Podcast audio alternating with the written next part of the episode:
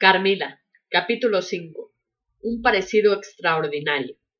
Una tarde llegó de Graz el hijo del restaurador de arte, un joven de rostro serio y tez oscura. En su carreta, tirada por un caballo, traía dos grandes guacales que contenían una cantidad de cuadros.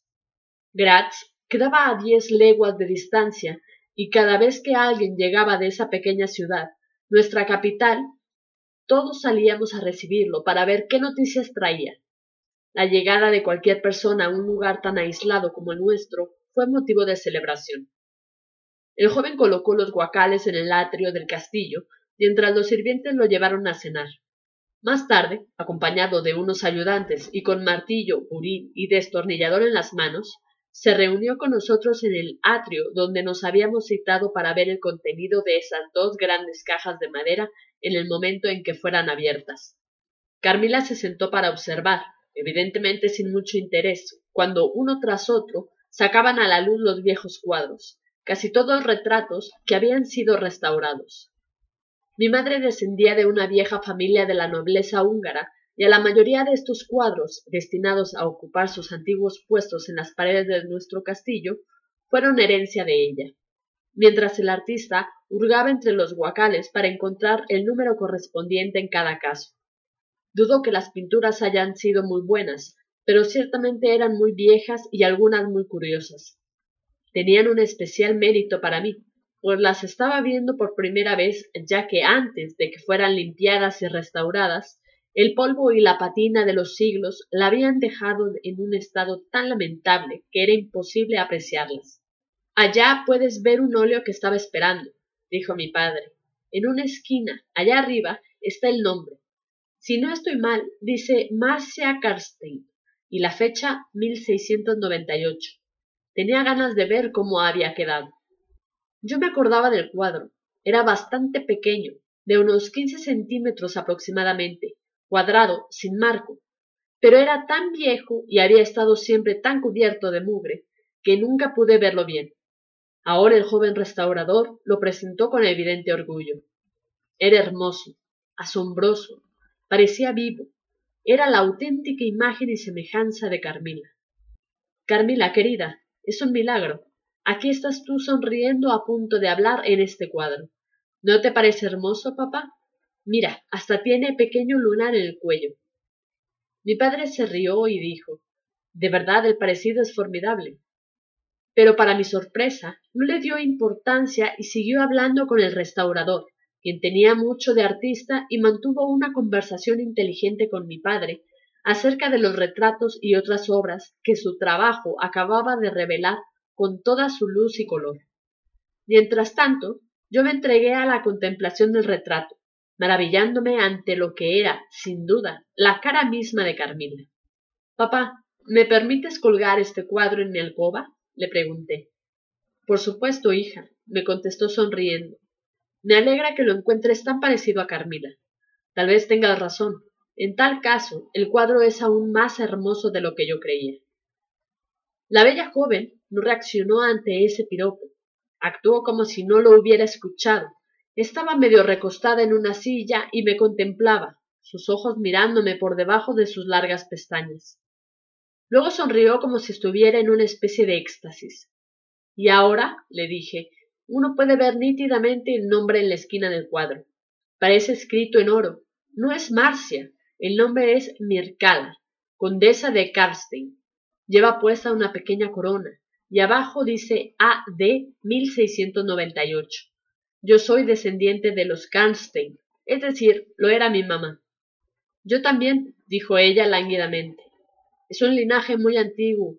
¿Aún viven algunos de la familia Karstein? Ninguno que lleve el nombre, creo. Me dicen que la familia se arruinó en unas guerras civiles hace mucho tiempo las ruinas del castillo están cerca de aquí, a unos cinco kilómetros. Qué interesante, comentó.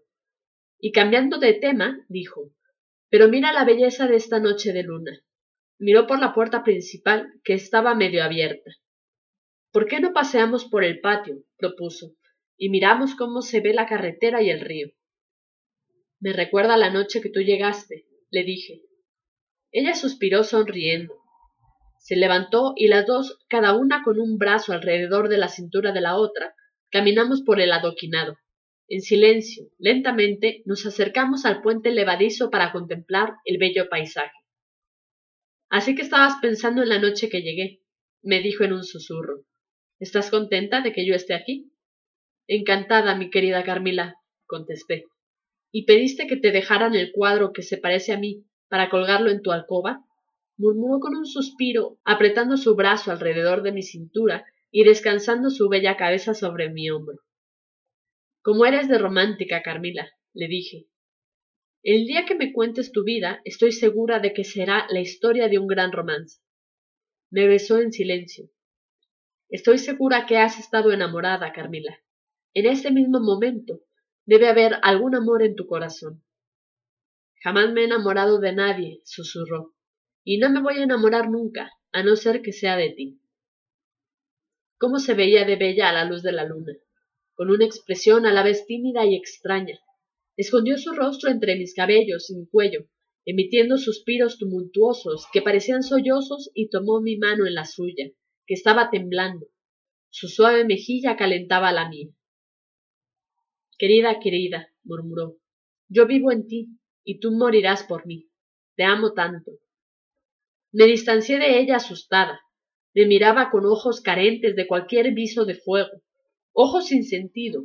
Su rostro, pálido en extremo, reflejaba una enorme apatía. ¿No sientes frío, querida? preguntó con voz somnolienta. Estoy tiritando. ¿He estado soñando? Entremos, pues. Sí, sí, entremos. Veo que estás mal, Carmila. Casi desmayada. Debes beber un poco de vino. Sí, lo haré. Ya me siento mejor. En unos momentos estaré perfectamente bien. Sí, te acepto un poco de vino, dijo mientras nos acercábamos a la puerta. Pero miremos otra vez por un momento. A lo mejor será la última vez que voy a contemplar el claro de la luna contigo. ¿Cómo te sientes ahora, Carmila? ¿De verdad estás mejor? le pregunté. Empezaba a alarmarme. Me preocupaba que le hubiera atacado la extraña epidemia que parecía haber invadido la campiña a nuestro alrededor. Papá se preocuparía sobremanera, agregué, si te fueras a enfermar, aunque sea un poquito, sin hacérselo saber inmediatamente. Tenemos un médico muy eficaz, vive aquí cerca, el mismo que estaba hoy con papá. No dudo que sea bueno, yo sé cómo son de amables ustedes, pero mi querida niña, ya estoy bien otra vez. No tengo ningún problema de salud, solo un poco de debilidad. La gente dice que soy lánguida. Soy incapaz de esfuerzos grandes, es cierto, Difícilmente camino lo que caminaría una niña de tres años, y de vez en cuando lo poco de fortaleza que tengo me falla, y me vuelvo como me acabas de ver. Pero me recupero fácilmente. En un instante soy otra vez yo. ¿No ves cómo me recuperé? Y era cierto, se había recuperado.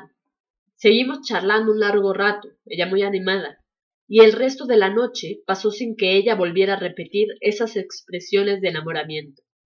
Me refiero a su forma loca de hablar y de mirar, que me producían vergüenza y hasta miedo.